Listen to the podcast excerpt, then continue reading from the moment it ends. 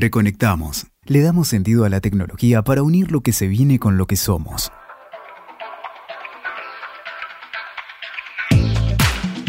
Hola, ¿cómo están? Soy Silvia Alguero y comenzamos un nuevo episodio de Reconectamos. Esta vez vamos a hablar de las ciudades inteligentes, el impacto que trajo el COVID en la urbanización y los desafíos que tenemos por delante frente a este fenómeno.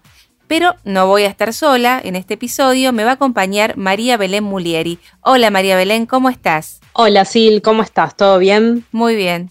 Bueno, para adentrarnos en el tema te pregunto, ¿por qué una ciudad es considerada inteligente?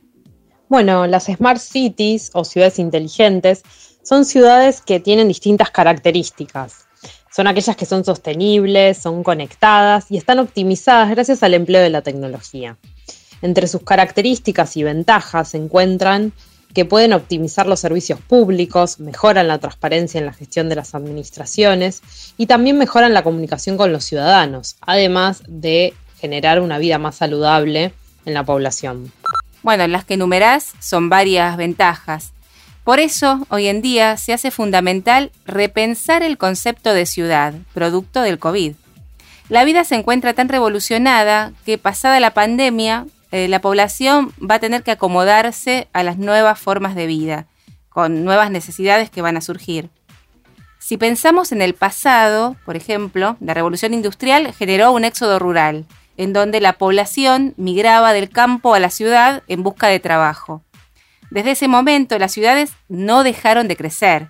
Hoy las encontramos desbordadas, superpobladas, y por eso es interesante pensar cómo se va a organizar una ciudad post pandemia, post COVID. Eh, las dinámicas poblacionales seguramente van a cambiar.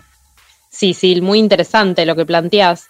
Hay una entrevista de la arquitecta Milagros Ibnov que habla de la revolución post-COVID, en donde las dinámicas poblacionales cambiarían de manera inversa, es decir, aliviando las grandes ciudades y repoblando zonas más rurales y pequeñas. Eh, en esta entrevista, la arquitecta se hincapié en cómo la pandemia comprobó que es posible desarrollar un trabajo desde los hogares, un trabajo remoto, y cómo muchos locales se reinventaron con la venta online.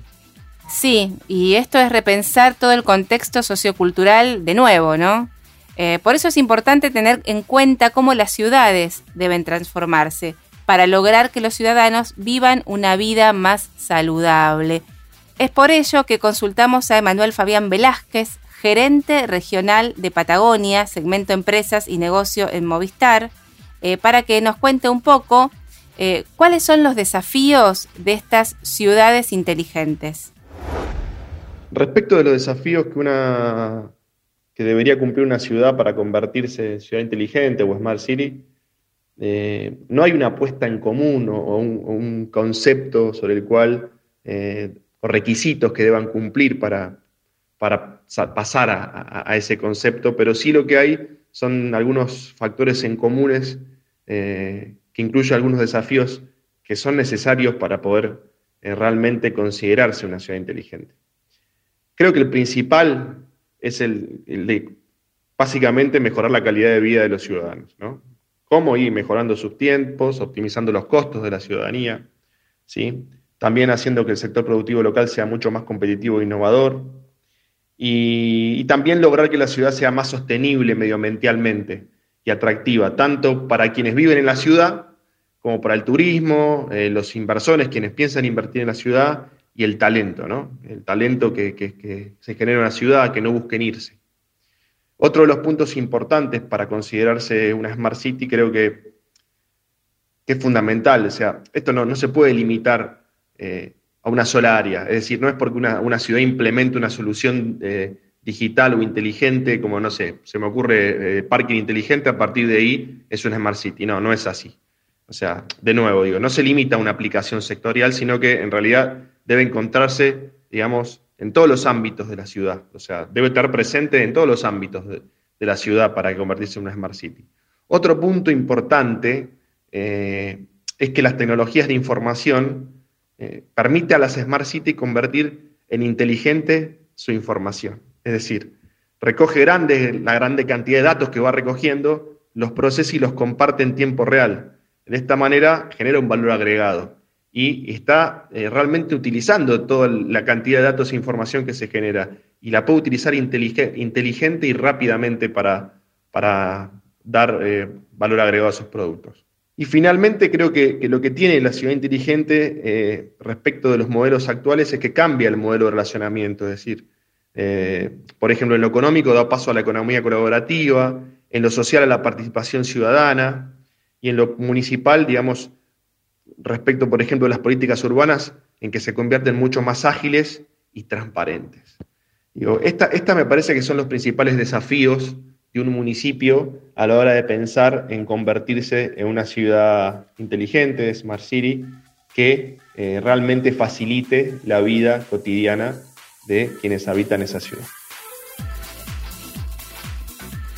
Bueno, es muy claro lo que plantea Manuel para repensar las ciudades, ¿no? El cambio de, las dinámicas sociales eh, por la pandemia seguramente va a moldear nuestras ciudades y va a priorizar prácticas de distanciamiento físico y conectividad digital.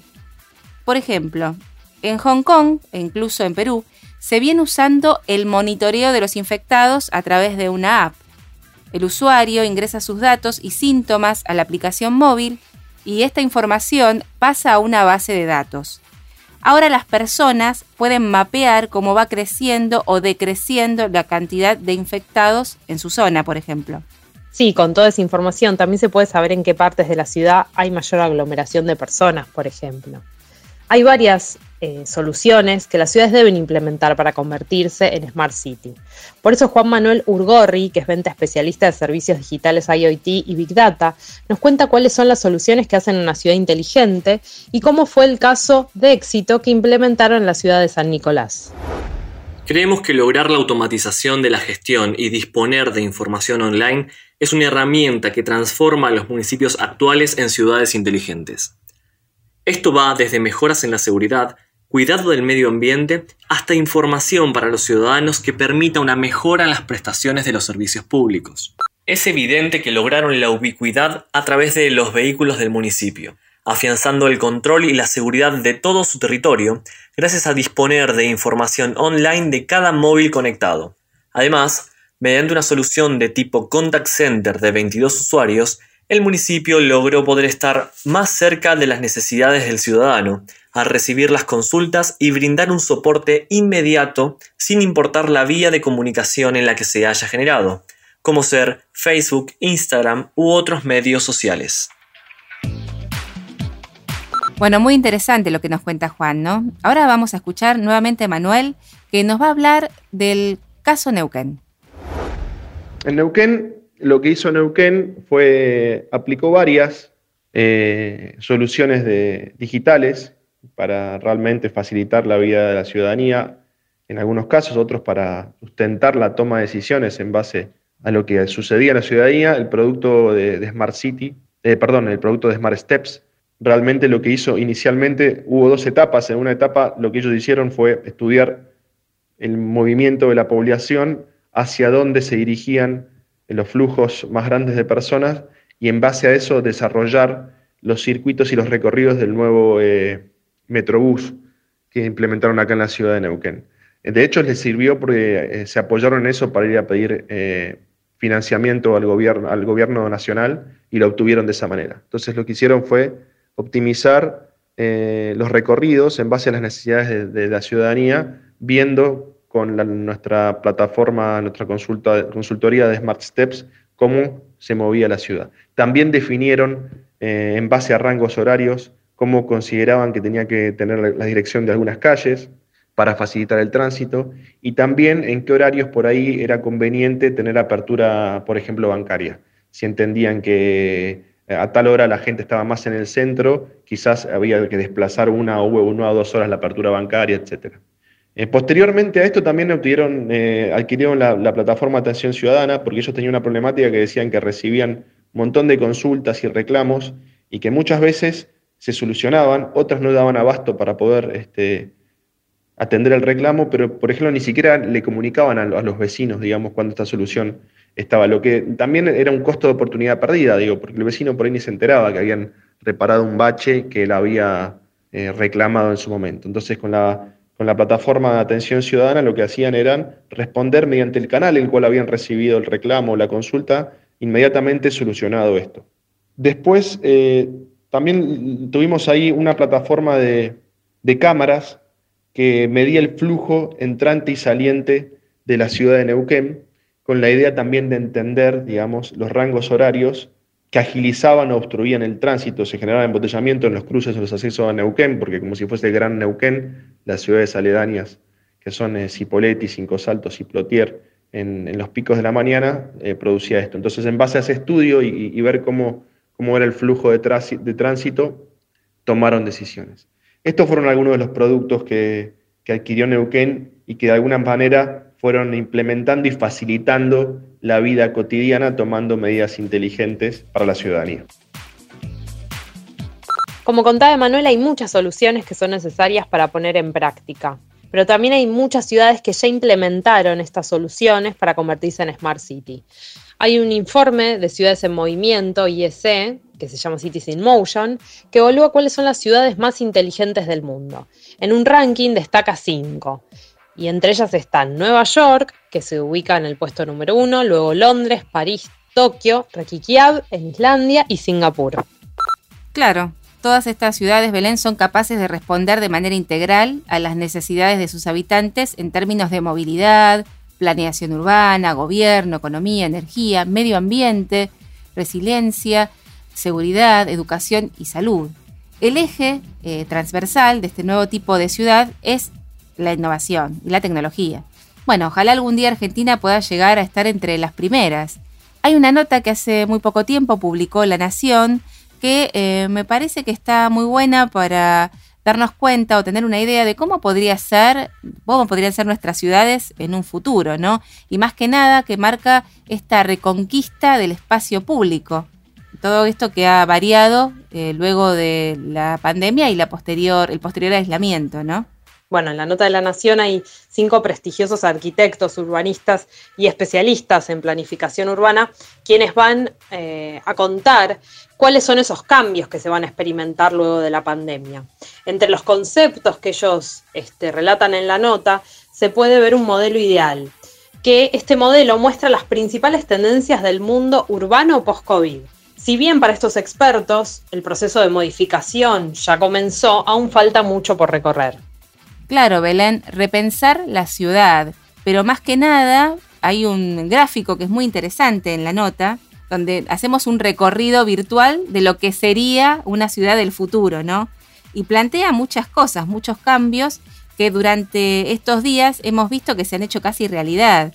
A mí me parece que, como dice la nota, va a haber muchos lugares de, atención al público que eh, antes, por ejemplo, el público entraba a las grandes tiendas, ahora esto ya no va a ser así.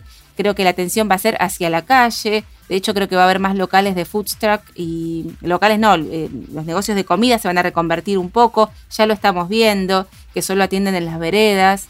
También, eh, bueno, eh, la ecología, va a haber más gente andando en bicicleta, entiendo yo, y disfrutando de este espacio que yo, como decía en un principio, vamos a tener que aprender a reconquistar, porque estábamos muy acostumbrados a estar en lugares, más que nada el porteño, ¿no?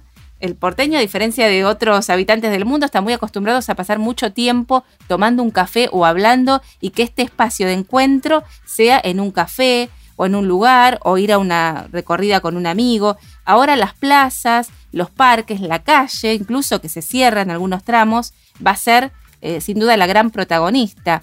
Y vos sabés, estas semanas descubrí un programa en Amazon Prime Video que es eh, Grow, Cook and Eat que nos muestran cómo en las grandes ciudades hay espacios donde eh, existen huertas eh, ecológicas que son, por ejemplo, en toda una manzana o en una comunidad hay una huerta y muchos integrantes de esa comunidad se encargan de plantar eh, allí cosas que después van a cocinar precisamente y comer, no van a servir de alimento. Esto también lo vamos a poder ver.